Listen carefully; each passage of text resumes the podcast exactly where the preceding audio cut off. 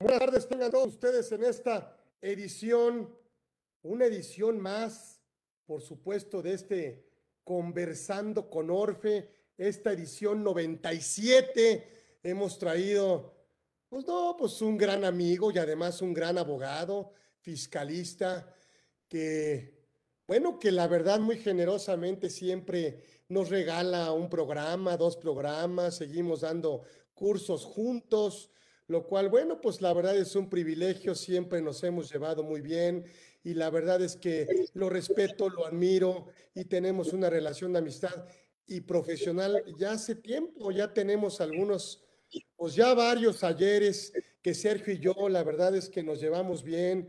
Y, y, qué mejor que tenerlo aquí en su casa, en esta comunidad Orfe, en este conversando con Orfe 97, ya lo vamos a invitar a otro proyecto para que nos presente su libro en la biblioteca Orfe. Lo vamos a seguir buscando, lo vamos a seguir eh, trayendo para que lo escuchen. La verdad es un agasajo tenerlo. Es un abogado con una estructura jurídica bárbara, licenciado en Derecho y Ciencias Sociales por la Universidad Autónoma de Occidente, abogado postulante y asesor jurídico especialista en defensa fiscal. Y bueno, tiene su propio despacho, su propio consorcio eh, de bufet Esquerra Esquerra y abogados. Por supuesto, un gran expositor, escritor, académico, maestro. la verdad no quiero quitarle el tiempo a él, no le no quitamos el tiempo leyendo sus credenciales, pero créanme, ya tiene todas. Entonces, vamos mejor a escucharlo a mi querido Sergio Esquerra, que está hoy con nosotros este abogadazo y que nos va a platicar, bueno, pues que este tema que yo voy a tomar nota, ya, ya saqué mi libreta, ya saqué todo en estas pues facultades de comprobación, etapa preconclusiva, acta en sede de las oficinas del SAT y legalidades, qué mejor que el maestro Sergio Esquerra está con nosotros aquí en Conversando con Orfe, un gran programa, así que muchas gracias por los que están conectados, no solo aquí, sino en las redes sociales también que se conectan de manera directa. Gracias. Entonces le dejamos el espacio al maestro, al maestro Esquerra que está con nosotros aquí en Conversando con Orfe. Gracias, mi querido amigo, mi querido Sergio, bienvenido. Gracias por haber aceptado esta invitación. Adelante, bienvenido. Al contrario, Muchísimas gracias a ti, estimado Carlos, y a todo el equipo de Orozco Felgueres por esta honrosa invitación, que si mal no recuerdo ya es la segunda ocasión en que tengo la oportunidad de estar aquí con ustedes. Es un gusto enorme, en principio porque, como bien lo dices, nos unen muchos años de amistad, nos unen muchos años de compromiso mutuo como profesionales del derecho y de la contaduría en tu caso, de la materia fiscal, nos une la pasión por esta área tan complicada en la que escogimos desenvolvernos, mi estimado Carlos, así como el auditorio que nos escucha. Eh, una materia de mucho reto al intelecto, que representa eh, mucho estudio, mucha investigación, mucha actualización para cualquiera que esté inmerso en la rama, o por lo menos para cualquiera que esté inmerso en serio, ¿no? Con ganas de hacer las cosas bien. Eh, por otra parte, eh, además, pues ya a título eh, personal, pues un gustazo saludarte, mi estimado Carlos, te envío un fuerte abrazo, que hago extensivo a todos los que nos acompañan y por supuesto a tu excelente equipo de colaboradores. El día de hoy vamos a platicar, como bien lo señalas, sobre una de las etapas preconclusivas del procedimiento, de los procedimientos de fiscalización eh, que lleva a cabo actualmente pues vamos a hablar del Servicio de Administración Tributaria, pero también a la par, pues cualquier organismo fiscal autónomo, ¿no? como es el Seguro Social o el Instituto del Fondo Nacional de la Vivienda para los Trabajadores, que también tienen estas facultades previstas en Código Fiscal de la Federación, concretamente el artículo 42 del Código Fiscal de la Federación, y específicamente en sus fracciones 2, 3 y 9, que son aquellos que regulan o establecen la facultad general para las autoridades fiscales de llevar a cabo revisiones de gabinete, visitas domiciliarias y revisiones electrónicas, que es donde orbita dentro del ejercicio de estas facultades de la comprobación de la autoridad que orbitan sobre los contribuyentes, donde encontramos anclados algunos derechos específicos para ellos que se reconocen tanto en Código Fiscal de la Federación como en la Ley Federal de los Derechos del Contribuyente. Estos derechos que tiene el contribuyente en esta etapa preconclusiva, que ahorita vamos a especificar cuándo se presenta en cada uno de los supuestos, revisión de gabinete, visita domiciliaria y revisión electrónica, se ve revestida en la práctica, en la actualidad, por lo menos hasta la demanda que estuve redactando ayer por la tarde, que voy a terminar un poquito más al rato el día de hoy, se presentan vicios que trascienden vicios de, por la ilegalidad en la actuación de la autoridad que trascienden a la esfera de los particulares a grado tal de generar un perjuicio que provoca, una vez agotados los medios de defensa correspondientes, la nulidad de los procedimientos.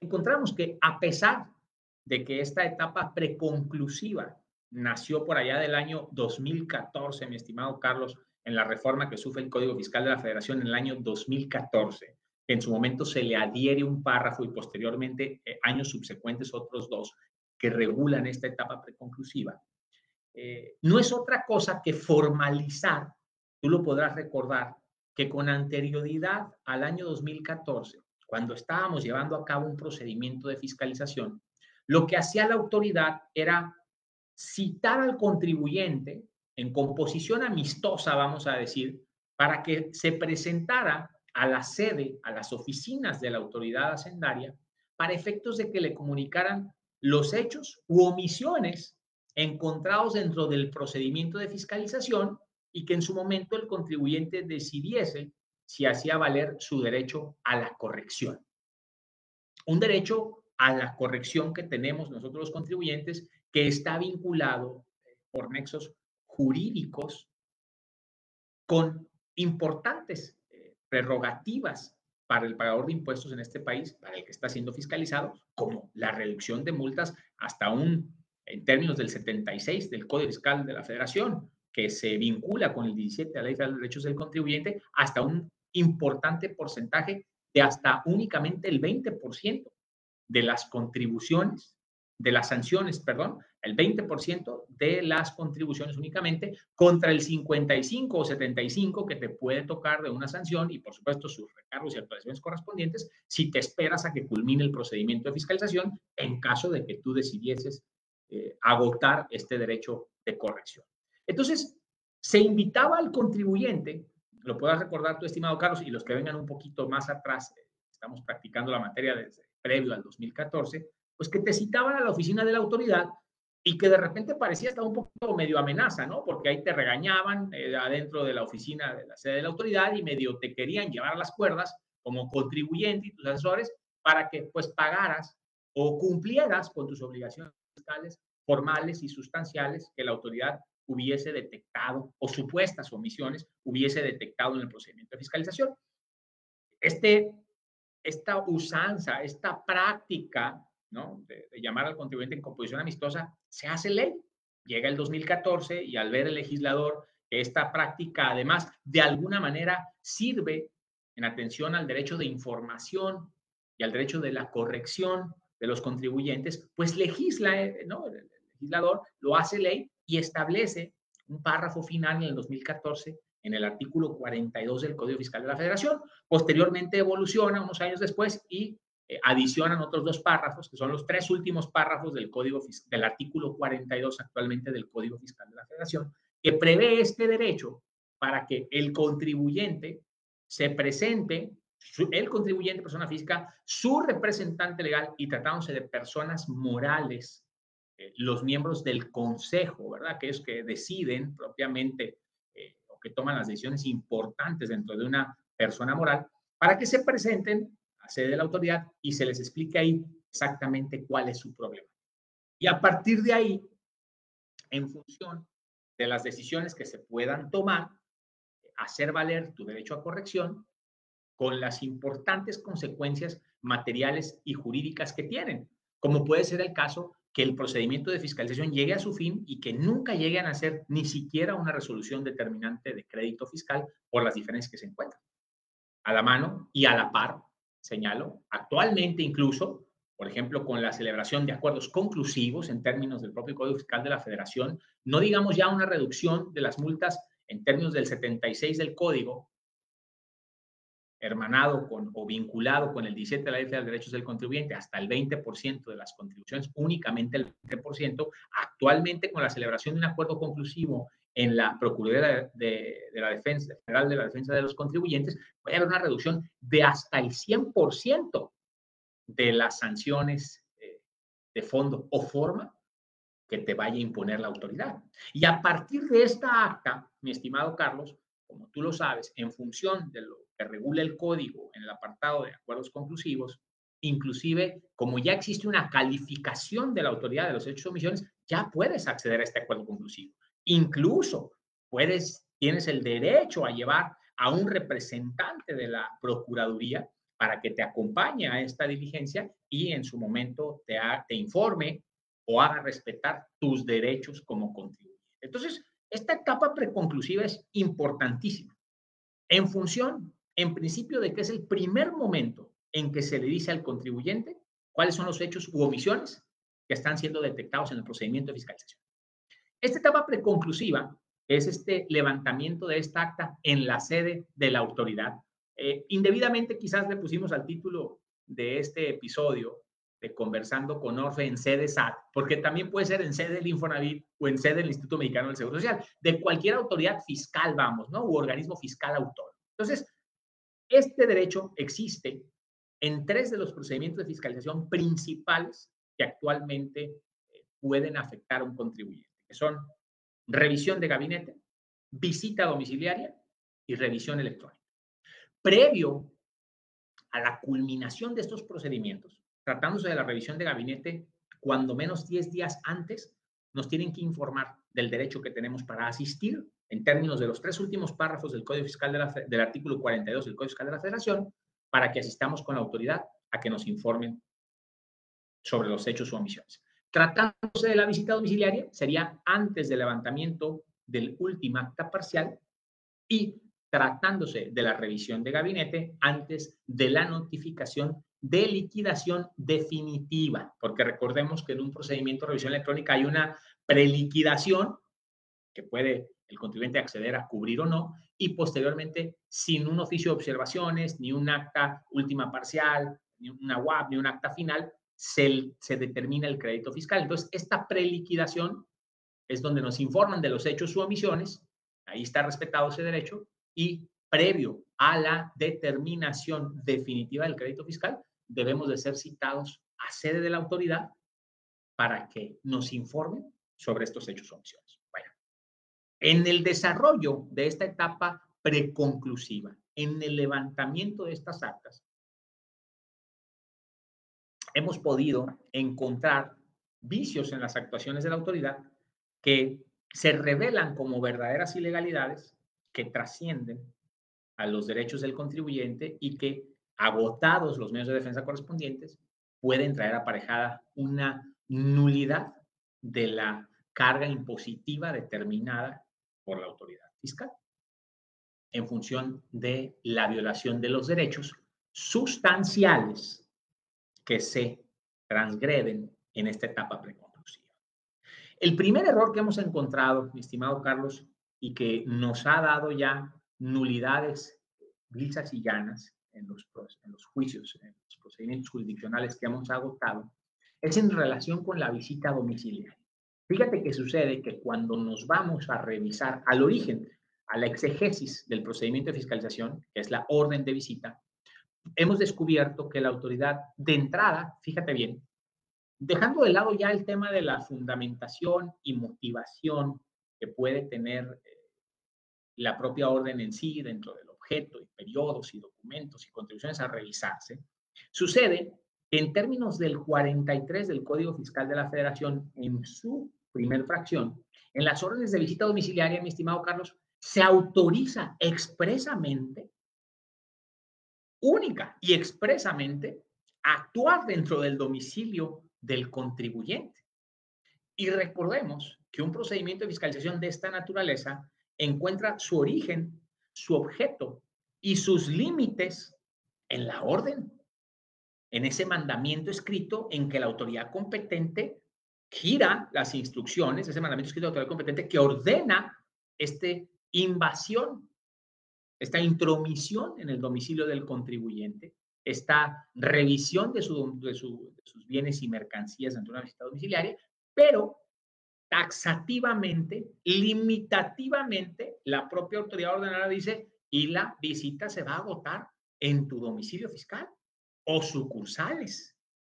No se justifica desde la orden que una actuación dentro de este procedimiento, aunque se trate de derechos del contribuyente, pero no se justifica que una actuación donde se califiquen ya, donde exista ya una calificativa de parte de la autoridad sobre los hechos o omisiones, se lleve a cabo fuera de ese domicilio fiscal, como no sea o no se trate, mi estimado Carlos, pues de las sucursales y talleres y bodegas y todo ese, ese rezo que nos ponen en la orden de visita, mi estimado Carlos. Te dice, ¿te puedo revisar en el domicilio? O tus sucursales, talleres, bodegas, bla, bla, bla, y te dice, y permíteles acceso porque ahí te voy. Ahí te van los autorizados y te van a revisar. Sí, pero en la orden en ningún momento señala que se puede llevar a cabo una actuación de este procedimiento en un lugar distinto a ese domicilio fiscal que expresamente se señala. Entonces, se genera un vicio porque, como expresamente lo dice el 42, pues es una visita domiciliaria. ¿Qué caramba ando haciendo yo en el domicilio de la autoridad? Sí, oye, fíjate, nos han contestado en tribunales porque hemos tenido pues, varios asuntos y, distintas respuestas, ¿no? No, no, es, no, es, no hay un criterio unívoco todavía definido con relación a esto, pero al final del día, pues contesta el SAT diciendo, o la autoridad fiscal, oye, pero es que sí puse el fundamento, ¿no? Además, estar atentos desde la orden de visita domiciliaria que efectivamente señalen los tres últimos párrafos del artículo 42 del código, que es el que regula esta etapa preconclusiva y, y este derecho, y, ¿verdad? Y obligación de la autoridad es, una, es, un, es un derecho del contribuyente y en, contraposición lógica, pues una obligación de la autoridad decirnos, oye, y te espero en mi domicilio en tal fecha para informarte, ¿no? Antes de que acabe esto y tú tomes tus decisiones. De entrada, que estén los tres últimos párrafos. Pero aunado a que pudieran estar los tres últimos párrafos del 42, que en la mayoría de los casos ya lo señala la autoridad como parte de sus fundamentos, lo cierto es que la orden nunca dice que se puede llevar a cabo una actuación fuera del domicilio. Entonces, ahí se rompe completamente con las reglas de agotar, eh, conforme se agota una visita domiciliaria en términos del propio 45 del código, que dice que tienes que tolerar la intromisión en tu domicilio y ahí y en ese momento entregarles tus bienes y mercancías para que lo revisen, ¿no? Y tu, contabilidad con los requerimientos eh, debidos, ¿no? Que la autoridad eh, lleve a cabo. Pero nunca dice que se puedan ir a sede de la autoridad a informarte nada. Vinculado con esto nos encontramos con que en muchas de las ocasiones, estimado Carlos, los funcionarios que levantan las ya, o sea, como un otro vicio, un, un, vicio adicional al hecho de que me estás de que la orden de visita, recuerden, es muy importante tener en cuenta que esta es el origen, es la que regula el objeto, los alcances que puede tener la verificación. O sea, es esta orden la que rige el procedimiento, no a la inversa, no porque dentro del procedimiento de fiscalización nos, nos notifiquen otro oficio donde sí se funde y motive y nos, y nos den los preceptos específicos y nos den eh, la hora y la cita, la, hora y el día de la cita para atender la autoridad, no es a la inversa, no es este el que regula hacia atrás y, y puede mm, mejorar los fundamentos de la orden, porque es la orden de visita domiciliaria la que regula el origen, objeto, parámetros, alcances y el procedimiento que se va a votar para fiscalizar al contribuyente. Entonces, cuando llegamos al momento en que nos notifican ya la invitación de manera formal a través del buzón tributario, porque exclusivamente así lo señala eh, el, propio, el propio 42 en sus tres últimos pasos, es importante destacar esto porque si hay una notificación de otro tipo, tendríamos también una violación al procedimiento porque taxativamente dice el 42 es por buzón tributario. Aquí no, no hay opción, ¿no? Porque el 137, el 134 del código, 134, 135, 100, demás del código, pues nos dice las distintas formas que hay de notificación y ciertamente el buzón tributario siempre es la primera opción y en caso de no poderse, pues existe la notificación personal o por instructivo, etc. Pero en este específico supuesto, el 42, en sus últimos pasos te dije, por buzón tributario hay que notificar. Entonces, pues si es por buzón tributario, por ahí tendría que ser la notificación. Pero ya cuando tenemos esta notificación nosotros eh, encima, bueno, dentro de nuestra esfera y que nos dice, vente al domicilio de autoridad, sucede que en ese oficio se intentan convalidar algunos de los errores que, esos omisiones que en la orden se presentan. Fíjate bien, mi estimado Carlos, que terminan revisándonos eh, eh, o actuando, mejor dicho, dentro del procedimiento de fiscalización que ya se está llevando a cabo fuera del domicilio fiscal, que es el expresamente autorizado. Y ahora ya estamos en sede de la autoridad y por personal que nunca fue autorizado en la orden origen. Son nuevos, son otros gallos, pues, ¿no? Los que están ahí en la oficina de la administración desconcentrada ahí del sur de Ciudad de México o la de Jalisco, donde te citen, ¿no? Pues resulta ser que estos funcionarios tampoco están autorizados desde la orden, porque en la orden de visita domiciliaria, en términos del 43, fracción tercera del código, se autorizó a fulanito, sutanito y perenganito para actuar. Y cuando llegamos al domicilio de autoridad, sucede que son otros. Oye, pero es que en algunas ocasiones, no todas, porque ni siquiera eso, en los propios oficios donde nos invitan a presentarnos al domicilio de la autoridad, en raras ocasiones se señalan los autorizados. Y cuando lo hacen, no coinciden con los de la orden. Y recuerden, y sí es cierto, si bien es cierto, puede haber una ampliación del personal que actúa en las diligencias dentro del procedimiento de fiscalización, también es que se tiene que estar bien fundado y motivado. Pues no pueden aparecer nombres nuevos únicamente porque son los que en ese momento están en la dependencia. Pues, ¿no? Máxime si ni siquiera son designados como tales en el propio oficio. Entonces, nos citan a actuar fuera del domicilio y eso no está autorizado desde la orden. Luego, quien lo ejecuta, ni siquiera tienen eh, una designación por la autoridad competente para actuar e informarnos de los hechos u omisiones. Y todo esto, evidentemente, que tiene trascendencia porque incide, imagínate nada más, Carlos, están actuando personas que de forma ilegítima aunque me estén informando de hechos o omisiones, pero que nunca habían sido autorizados para tener una interacción conmigo por autoridad competente y darme a conocer los hechos o omisiones. Entonces, pues, ¿quién eres tú para darme a conocer estos hechos? ¿Dónde está el mandamiento escrito de autoridad competente? Recuerden que las autoridades pueden ser únicamente lo que se les autorice. Y esa orden origen es la que debió de haber dicho y además, dentro de sus fundamentos y motivos, cuando señalan el 42 en sus últimos párrafos, ir informando de una buena vez que va a haber una actuación fuera del domicilio en función del derecho que se establece para los contribuyentes, pero no sin hacer esa precisión, es en donde finalmente se violenta el marco normativo que regula esta etapa preconclusiva. Otro de los vicios que hemos encontrado, mi estimado Carlos, y este casi, casi es genérico ahorita, es muy sencillo de encontrarlo porque no, no se respeta una debida circunstanciación en estas actas que se levantan, mi estimado Carlos. Y eso es un error tremendo porque este procedimiento, esta etapa preconclusiva, porque hemos encontrado en los tribunales, estimado Carlos, que las autoridades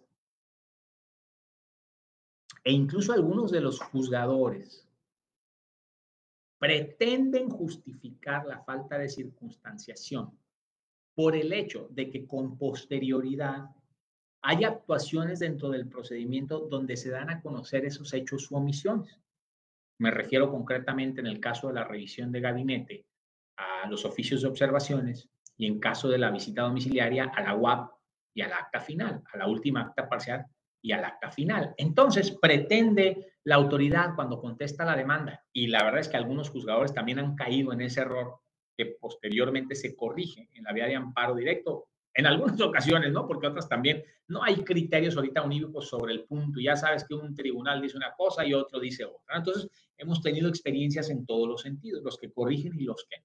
Pero pues la línea que nosotros marcamos, eh, creemos que es clara y que es eh, diáfana en relación a los derechos que están siendo violentados.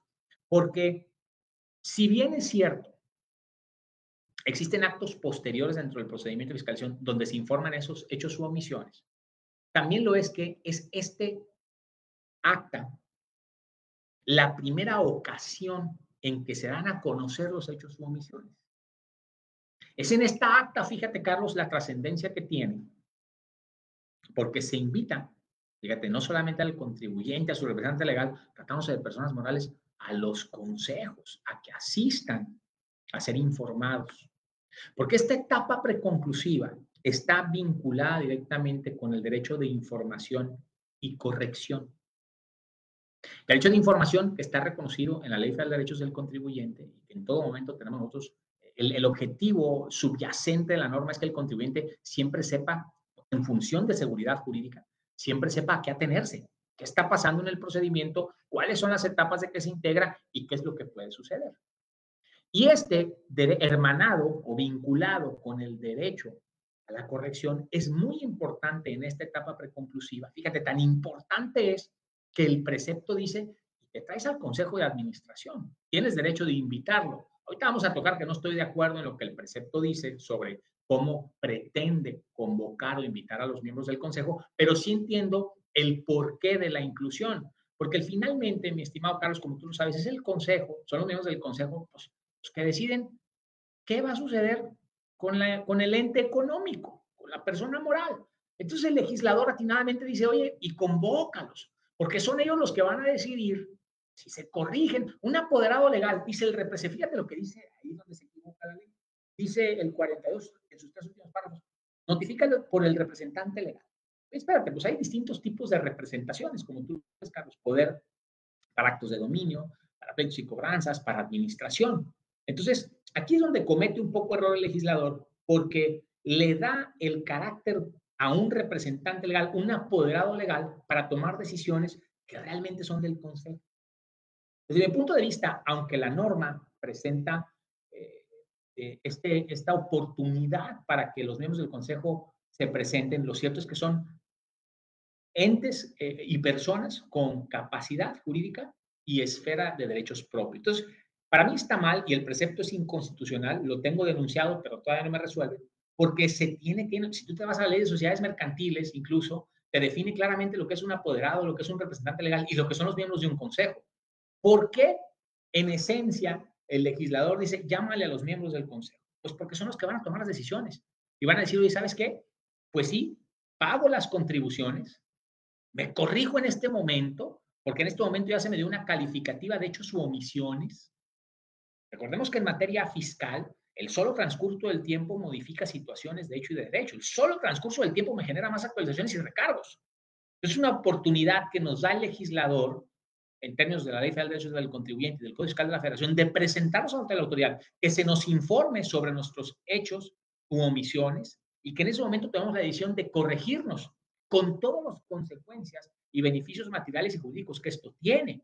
Porque entonces, si yo decido corregirme en ese momento, ahí para la actualización, ahí paran los recargos, tengo una reducción en términos del puro Código Fiscal de la Federación y Ley Federal de Derechos del Contribuyente, sin entrar a tema de acuerdos conclusivos, tengo una reducción ahí de las sanciones a únicamente el 20% de las contribuciones omitidas, contra el 55, 55 o 75 que te toca si te determinan el crédito fiscal. Entonces, es una oportunidad de oro que tiene el contribuyente, porque ahí hay una calificativa, y si ahorita lo, lo del 2022, donde al contribuyente que celebra su primer acuerdo conclusivo le cae una reducción del 100% de las sanciones y nos permite el código, nada más voy a ver el precio, son muchos artículos, es el 69G del Código de Reforma 2022, que te quita el 100% de las sanciones. Y dice claramente, eh, si tú firmas un acuerdo conclusivo y dice claramente, eh, viene la reducción del 100% de las sanciones, de fondo y forma, vamos. Entonces, te dirías únicamente por el principal, con su actualización y recargos. Y como ya hay una calificativa de hechos u omisiones en esta acta, ahí es donde están violando derechos, fíjense bien, por la falta de esta circunstanciación. Porque dice el segundo párrafo del 69C que uno tiene el derecho a ir a acuerdos conclusivos a partir de que la autoridad, segundo párrafo del 69C, en su última porción, dice, siempre que la autoridad revisora ya haya hecho una calificación de hechos u omisiones. Esa calificación de hechos u omisiones se debe llevar a cabo en esa acta circunstanciada en la etapa preconclusiva, Carlos. Y lo que está pasando en la práctica es que la autoridad no circunstancia las actas. No te dice finalmente eh, cuáles son los ingresos. O sea, te los platican, pero no los circunstancian y no te dicen cuáles son, eh, por ejemplo, ¿qué te diré? Las operaciones ni fechas de ningún tipo, no te las dan, no te dicen los montos o depósitos considerados como ingresos acumulables omitidos, no te dicen las deducciones específicas que te están rechazando, eh, no, te, no te puntualizan los actos o omisiones que entrañaron el incumplimiento de las disposiciones fiscales. Esto tiene que estar en un acta circunstanciada, porque ahí sería el primer momento, en términos de lo que señala el 42 en sus tres últimos párrafos, donde nos precisen los hechos u omisiones. Entonces, si no hay una calificativa de la autoridad en este momento, no podemos acudir al acuerdo conclusivo en este preciso momento, ya nos limitan estos derechos y tenemos que esperar al oficio de observaciones o a la UAP. Pero sucede, mi Carlos, que si tú tomas el beneficio de la corrección ya con WAP o acta final, ya no te toca el 20%, ahora se te sube al 3%, al 20%. Son 10 puntos porcentuales más en la infracción. Pesos. O sea, dependiendo el crédito, puede ser un mundo de dinero, ¿no? Pero sobre todo el derecho que te está siendo violentado a la oportunidad que tienes de acudir ante la autoridad para celebrar un acuerdo conclusivo desde la eh, sede, desde, desde, el, eh, desde esta etapa preconclusiva, cuando se levanta esta acta. Esa falta de circunstanciación conlleva que el contribuyente finalmente no se ha informado. Entonces, no me estás diciendo exactamente cuáles son los hechos o omisiones, pues qué decisiones puedo tomar. Nos hemos encontrado, Carlos, y no uno, ¿eh? varios casos en los que la autoridad llega al extremo de señalar en estas actas, no sé si porque les da flojera, porque no tienen tiempo por normatividad interna no lo hayan, no lo hayan estatuido como debe de ser, llegan al, al descaro de señalar que se le informó al contribuyente de manera verbal y que éste tomó nota. Válgame el carajo. Imagínate nada más en un sistema de, de, derecho como nosotros, en que la comunicación entre el contribuyente, entre el Estado y los gobernados es por escrito, llegan al extremo de poner Ah, sí vino, te tomo tu asistencia, sí le informé y él tomó nota. No, pues esto tiene que estar en el acta, en esa acta circunstanciada donde se den a conocer los hechos o omisiones, los elementos de modo, tiempo y lugar para que el contribuyente pueda tomar sus decisiones. Que exista esta calificativa y diga, ok, me corrijo y pago con reducción de multas. O ya en entera decisión, no, no me corrijo y espero la determinación del crédito fiscal con todas las consecuencias materiales y jurídicas que me representan, pero con un derecho respetado, donde se le hubiese dado a conocer al contribuyente. Oye, pero es que después te lo dijeron en el oficio de observaciones, después te lo dijeron en, el, en, en, el, en la UAP o en el acta final, sí, nada más que en cada etapa que avanzas del procedimiento, como puedes checar tú el, el 76 del Código, Carlos, la multa aumenta. O sea, si tú ya tenías la intención de corregirte. Lo, lo, lo, lo que la norma, el deber ser, lo que marca es que te informen desde esta última acta parcial para que tú tomes esa decisión con toda oportunidad, incluso en beneficio del propio Estado, ¿no? que en su momento deja, o sea, paraliza ya su actuación, sus horas hombres invertidas en este procedimiento, porque ya hay una corrección. Hay un derecho de información respetado, un derecho a corrección con las importantes reducciones de sanciones que le presentan al contribuyente. Entonces, estos, estas faltas de, de información, falta de circunstanciación, trasciende a derechos sustanciales del contribuyente, no son vicios adjetivos.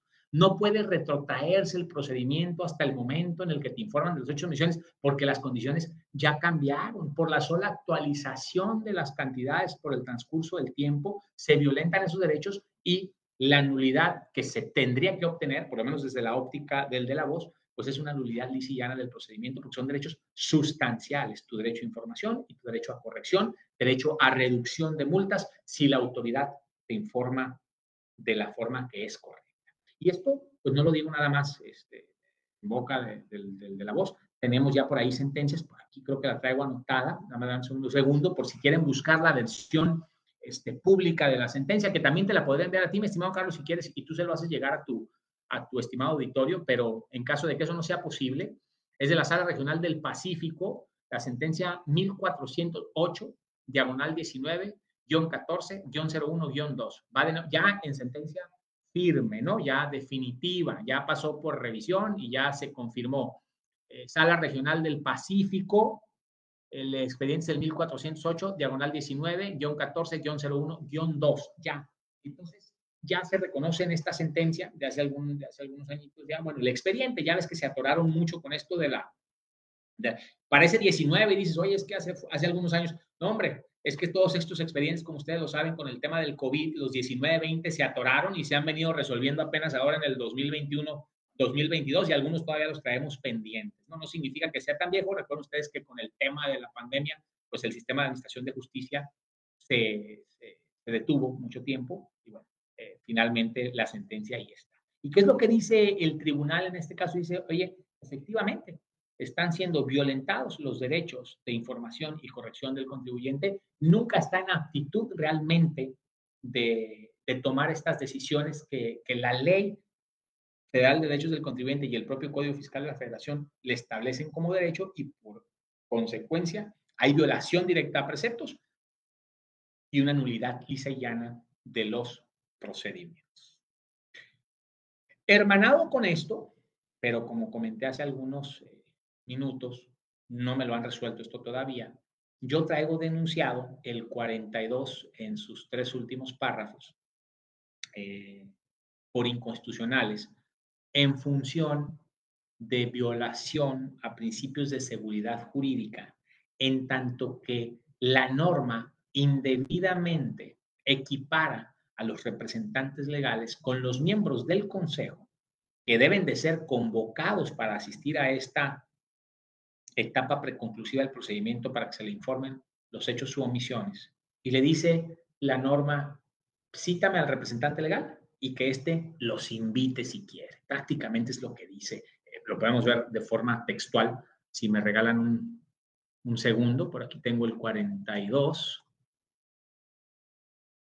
Fíjense bien lo que dice el 42. Dice, eh, dice, las autoridades fiscales que estén ejerciendo alguna de las facultades previstas en las fracciones 2, 3 y 9 de este artículo y detecten hechos o omisiones que puedan entrañar un incumplimiento en el pago de contribuciones, deberán de informar por medio del buzón tributario al contribuyente, a su representante legal y en el caso de las personas morales a sus órganos de dirección por conducto de aquel, fíjense, por conducto de aquel, o sea, por conducto de su representante legal. Espérame tantito. De entrada, la Ley General de Sociedades Mercantiles te distingue lo que son los miembros del Consejo, lo que es un apoderado legal, lo que es un representante legal. Ahora, ese representante legal, en todo caso, es representante legal de la empresa, pero no de los miembros del consejo. De modo que, ¿por qué habrían de ser notificados a esta etapa preconclusiva a través de un individuo que, si bien es cierto, es representante legal de la empresa, no es representante legal de ellos? No tiene ninguna facultad sobre la esfera de bienes y derechos de los miembros del consejo. Y es importante que se presenten los miembros del consejo pues por todo lo que hemos estado comentando, por estos derechos que se resumen en derecho a la información y de corrección y de reducción de sanciones, porque son los que tienen la capacidad dentro de la empresa para tomar una decisión tan importante como es corregirse y pagar las contribuciones determinadas por la autoridad, aunque sea en una calificativa previo a la determinación del crédito. Entonces, este precepto te dice que a través del representante legal de la empresa vas a convocar a sus órganos de dirección. Pues espérame, él, él no es representante legal de los miembros del consejo ni de los órganos de dirección. Él en todo caso es un apoderado legal, un representante legal de la empresa y habría que estudiar en su momento el poder en específico. ¿no? Pero darle la, dándole la representación legal de cualquier manera, él no representa a los miembros del consejo y no pueden ser reemplazados, no pueden ser notificados para esta eh, especialísima actuación, esta importantísima actuación dentro del procedimiento a través de finalmente un tercero, que pueden estar vinculados, pues sí, ciertamente son miembros de una, son, son parte de una, de una misma empresa, pero no significa que éste tenga la autorización legal para a través de él ser llamados a que se presenten. Entonces, desde mi punto de vista, este precepto, aunque intenta respetar el derecho de los contribuyentes, en el caso de personas morales, para que se cite a sus órganos de dirección, lo cierto es que no lo hace de forma correcta e incluso violenta o confunde, desde, depende del tratamiento que le demos ya en el concepto de violación en el amparo, pues las figuras de apoderado legal y representante legal y, miembros de órganos de dirección de una empresa. Entonces, tendría que el precepto o remitirse a, a, las leyes respectivas que hacen estas, estas definiciones y a la par, desde mi punto de vista, necesariamente tener que prever la notificación a los órganos de dirección de forma personal, no a través de un Tercero, que aunque representante legal, pero de la empresa. no de los, en todo caso, miembros de los órganos de dirección. Entonces, pero este punto, mi estimado Carlos, todavía lo traigo en tribunales. Aquí sí todavía no tengo una resolución definitiva. Creo yo, hay que esperar a que nos resuelvan, porque pues en algunas ocasiones, como tú sabes, pues haces los planteamientos, pero no llegan a, resolverse porque pues los asuntos se caen por otras cosas, ¿no? Más sencillas o más evidentes, o no se llega al punto de hacer este estudio, pero pues dejo al estimado auditorio con esta idea para efectos de que la redondeen ellos y en su momento pues también la puedan hacer valer en algún medio de defensa. ¿Cómo la ves hasta aquí, mi estimado Carlos? ¿Alguna pregunta por ahí, alguna participación de, de las personas que nos acompañan? Déjame, Déjame decirte, a ver, vamos a ver aquí, aprovechando tu excelentísima presencia. Déjame ver, aquí tenemos, tenemos una. ¿Qué hay de hoy en día de las vigilancias profundas donde la primera presentación es que tienen la facultad de suspensión o cancelación de sellos? Ah, bueno, ahí pues ya no, no estamos este, saliéndonos un poquito del, tema que, tenemos sobre la mesa en este momento. Pero bueno, pues ese tipo de, facultades en sí tienen eh, sus vicios específicos, ¿no? Que pues yo creo que sería eh, cuestión de incluso otro programa. Pero mira, así nomás para un bote pronto, rápido, estamos encontrando con este tema de vigilancia profunda, lo que es esta, este, ¿cómo le llaman? Fiscalización la unidad de inteligencia financiera, pero también fiscalización estratégica, ¿no? que están yéndose sobre este tipo de vigilancia profunda en los contribuyentes. Y, por ejemplo, esta cancelación de sellos la estamos viendo eh, mucho nosotros en, términos de código por el tema de darle efectos fiscales, fíjate, a comprobantes emitidos por una entidad, por una entidad que facturó operaciones simuladas, ¿no? Un EFO. Entonces, tú eres una entidad que dedujo, ¿no? Una operación simulada, hipotéticamente, cuando menos, ¿no? Pero te dice ahora la reforma del código fiscal que te voy a cancelar el sello digital, fíjate, como, como forma de sanción, ¿no? Por no haber ocurrido al procedimiento del 69B a demostrar materialidad de operaciones. Oye, a ver, a ver, a ver, estamos poniéndole alto a la música. En primera instancia, hay una irregularidad tremenda en este tipo de, de actuaciones de cancelación de sellos digitales, porque estás sancionando a un contribuyente por los pecados de otro, por incumplimientos de otro. Yo le di efectos fiscales a un comprobante, ciertamente, ¿no? Pero también han definido ya los tribunales en muchas ocasiones, eh, tratándose de procedimientos de devolución, muy enfáticamente, que el incumplimiento, o también hay, criterios, he visto varios, en retenciones ¿no? de asimilables o asalariados, que el incumplimiento del retenedor que el incumplimiento de aquella parte no tiene por qué trascender a la esfera, el solo incumplimiento, a la esfera de bienes y derechos del, contribuyente, ¿no? del que en este caso le dio efectos fiscales al comprobante.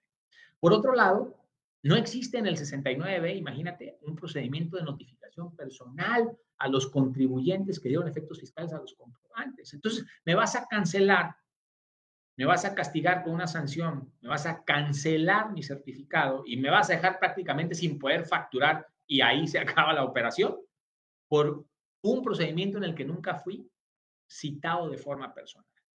Por otra parte, ya la Suprema Corte de Justicia de la Nación y el Tribunal Federal de Justicia Administrativa reconocieron el derecho de los contribuyentes a probar la materialidad de las operaciones de estos comprobantes a los que dieron efectos en los procedimientos de fiscalización que les sean incuados, como los que hemos platicado, visita domiciliaria, revisión de gabinete y revisión electrónica. Entonces, esta, esta cancelación de sellos digitales en esto que están haciendo como vigilancia profunda, es, oye, tú le diste efectos fiscales a un comprobante emitido por un EFO, por una entidad, entidad que factura operaciones simuladas. Y por esto voy a cancelar el sello digital. Creemos nosotros, por ejemplo, en este caso específico, que, está, eh, es ilegal por los tres puntos que hemos señalado.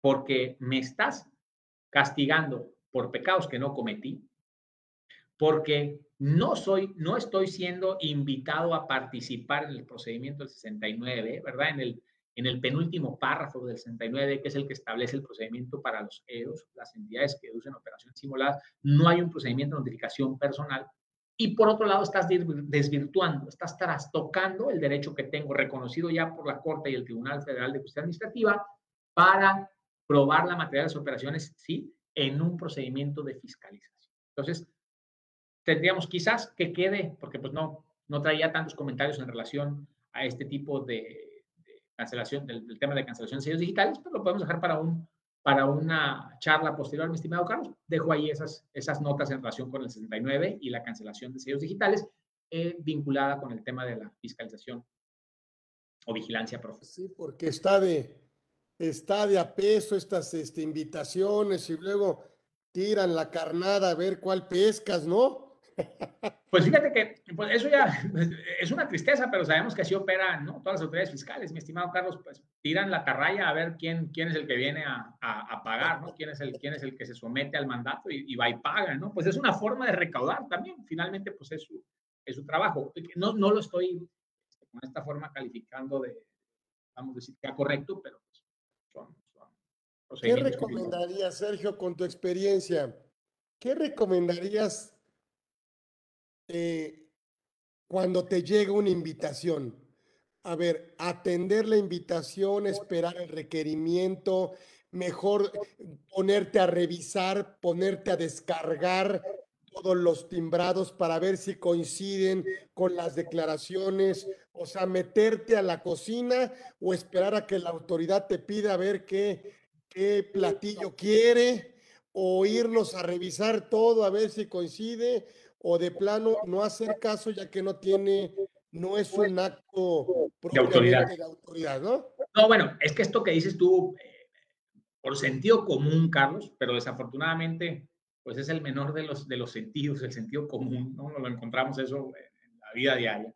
Eh, una invitación es, de entrada, no es un acto, no es un requerimiento formal, ¿no? pero es una oportunidad fabulosa para que el contribuyente corrija su situación. O sea, lo que pasa es que yo creo que lo apreciamos mal y con falta de sentido común, pero cuando nos llega una invitación es como si hubiera, eh, no sé, poniéndonos en, en, un, en, un, sonar, ¿verdad? De un submarino, ¿no? Es cuando suena el foquito allá al, al, al extremo superior izquierdo del radar, o sea, ya está sonando la alarma, quiere decir que algo viene. Entonces, una invitación es como no es, es como como en las fiestas, mi Carlos, pues ¿usted baila o no baila? No, pues no bailo. Quiere decir que usted no tiene por qué ir al domicilio de la autoridad a corregir nada, es una invitación apenas, pero nos da una oportunidad enorme porque ya prendió el radar, ya prendió ese foquito, esa primera alarma, de voltear con nuestros especialistas, con nuestro contador, con nuestro abogado, y decir, oye,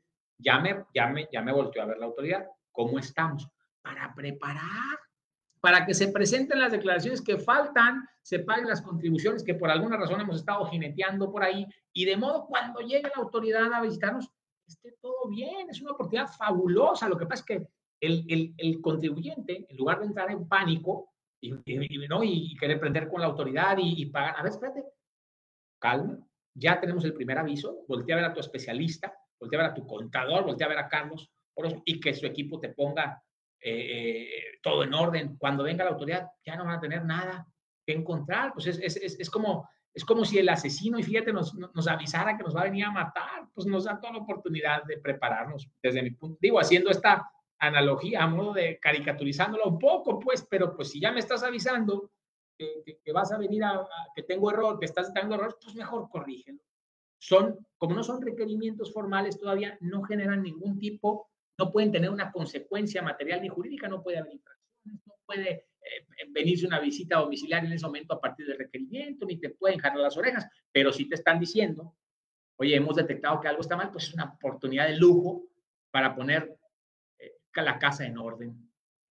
De modo que cuando llegue la autoridad, cuatro meses después, ahora sí, con una revisión electrónica, todo esté bien, porque pues tuvimos, fíjate, la autoridad tuvo la decencia de avisarnos, entonces pues corrijamos, Hace algunos años, fíjate Carlos, nada más que no, no pasó, estuvimos nosotros trabajando eh, al lado de unos legisladores y traíamos una iniciativa eh, eh, de hacer un artículo 42 bis, en su momento le, llamamos, de una etapa pre, pre, pre ejercicio de facultades de comprobación.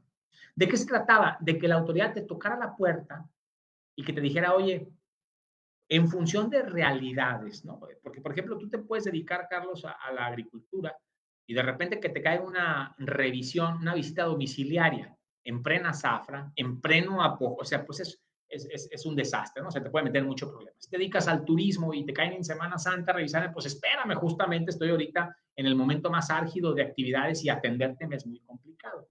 Entonces, habíamos presentado una, una iniciativa, un 42 bis, hace algunos años, que decía, oye, una etapa previsita donde te toco y te pregunto, vamos por así decirlo, eh, ¿te parece óptimo que te revise sin que iniciaran las facultades de comprobación? Por la razón que quieras, ¿no? Porque eres un, negocio de temporal o la justificación que tú pusieras real y que volvieran en tres meses.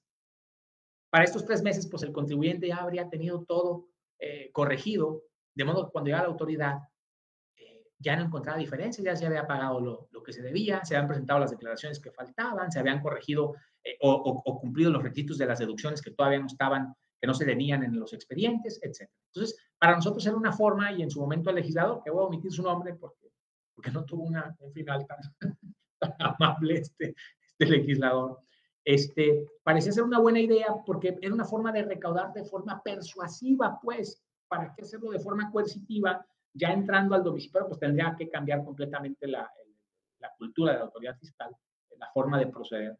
Porque pues tócale la puerta, avísale que vas a venir, cuando regreses en dos meses ya tiene todo corregido. Digo, habrá uno que otro loco que se tire a matar, ¿verdad? Que en dos meses ya no lo encuentras, pero pues esos van a ser los mínimos, ¿no? La realidad es que la mayoría de los negocios en este país familiares, que son negocios en forma, por lo menos los contribuyentes, pues no se van a ir a, no se van a desaparecer, ¿verdad? Porque venga una facultad de comprobación y máxime si les dabas la oportunidad en esos tres meses o dos meses previos al inicio de que corrigieran. Una forma de recaudación persuasiva. Pero lo cierto es que, bueno, esa iniciativa en su momento no tuvo, no tuvo eco, no pasó. Este, y, pero nosotros vemos, eh, vamos, de una manera análoga, las indicaciones como esta oportunidad fabulosa de corregir. No nos espantemos, al contrario, demos las gracias de que llegue una invitación, y corrijamos los errores que se puedan tener en la contabilidad. Esa me gusta. Eh, son decentes, por lo menos te están avisando. Pues, hay, hay, otros tipos de gandallas que no avisan, mi estimado Carlos, y cuando menos piensas ya te, ya te, como dicen acá en mi tierra, ya te clavaron, pero, pero pues la autoridad sindaria te avisa y pues si se ve bien, así como inteligentemente lo estás viendo tú, pues no, bien dijiste, o es el momento de corregir, claro, en cuanto llega la invitación, hay que voltear a ver al especialista para que se corrija lo que está mal. Me preguntaba un cliente, le digo, oye, me, manda, me llegó una invitación, este, pero yo, yo siento que estoy muy bien en todo, pues cada mes pago mis impuestos y firmo todo y, y yo me siento tranquilo y todo. Le digo, mira, pregúntale a, a, tu contador. Si tu contador se pone nervioso, no estás bien. Exacto, tienes toda la razón, ¿no? Pues sí, sí, seguramente sí. Son formas de, ver, de ver las cosas, ¿no? Y hay los que, bueno, en este andar de, de la defensa fiscal, mi estimado Carlos, me he encontrado estafadores del tamaño eh, tan grande que andan proponiéndole a los contribuyentes ampararse contra, nomás para sacar unos cuantos pesos, ¿no? Y amparos en contra de invitaciones y bueno, tantos, tantos abusos que hay también en la profesión, ¿no? Por eso los abogados no les, no les caemos bien, bien a, la... A, pues así que hay, hay para todo y como hay. empresas también serias, pues también hay abogados serios y, y, asesores serios y me parece que por ahí deberíamos de, de navegar para, para, para crecer todos, me parece, para crecer todos, todos desde su trinchera.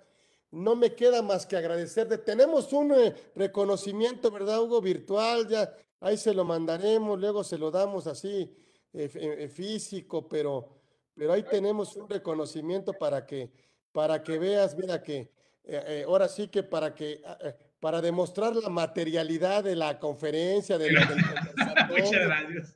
Y se dio, no, que no se dio, que sí, hombre, aquí está la, la, asistencia, el diploma, está grabado. Así es. Voy a, voy a, voy a mandarte la factura ¿no? Con el, para ponerle el diploma y el video. no te creas, ya sabes que es. Oye, el, ahora ya, ya, ya ves que en el dos, eh, en, eh, ya ves que el, en el juicio exclusivo de fondo dicen que el pago no basta para demostrar la sustancia económica de la operación. Así es, así es. El, el, el magistrado Juan Carlos Roa y, su, y su sentencia esta, la, la ¿qué? 18 diagonal. 2018. Sí, sí, sí, sí, sí, pues esa, esa sentencia tomó vida, qué bárbaro, porque incluso el propio SAT la ha utilizado. He visto órdenes de visita domiciliarias y liquidaciones sustentadas en, completamente en la sentencia. La sentencia Roa le llamo yo, que adquirió vida y alguna vez lo platiqué con él en algún foro. Sí, porque el empresario cree que si la operación bueno, que si la factura comprada está pagada, ya es real, ¿no es cierto? No, pues claro que no, por supuesto que no, así es. Pero bueno, muchas gracias, mi querido Sergio. Como siempre, un placer haberte tenido aquí en Conversando con Orfe. Vamos a ponerle fecha para finales del año que nos des los cambios que a lo mejor va a haber en código, algunos temas interesantes. Esta es tu casa. Si quieres exponer los temas que quieras, nada más nos los manda, nosotros los programamos y, lo compartimos con la gente que está, por supuesto, muy contenta y muy agradecida de, tener este espacio con gente como tú, de que, bueno, pues nos ahorra muchísimas horas de estudio.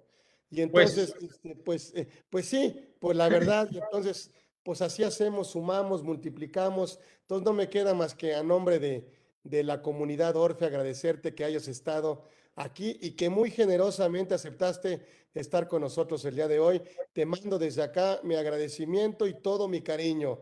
Muchísimas gracias y seguiremos trabajando en lo que tú mandes y en lo que se nos vaya ocurriendo. Entonces nos despedimos y gracias a, a todos. En redes, en todo, estamos aquí. Estuvo con nosotros el maestro Esquerra, con nosotros, gran abogado y bueno, con gran tema. Entonces, muchísimas gracias. Nos vemos pronto, próximo miércoles de 1 a 2, aquí en Conversando con Orfe, en una edición más. Gracias, maestro. Maestro Esquerra, aquí con nosotros estuvo. Gracias.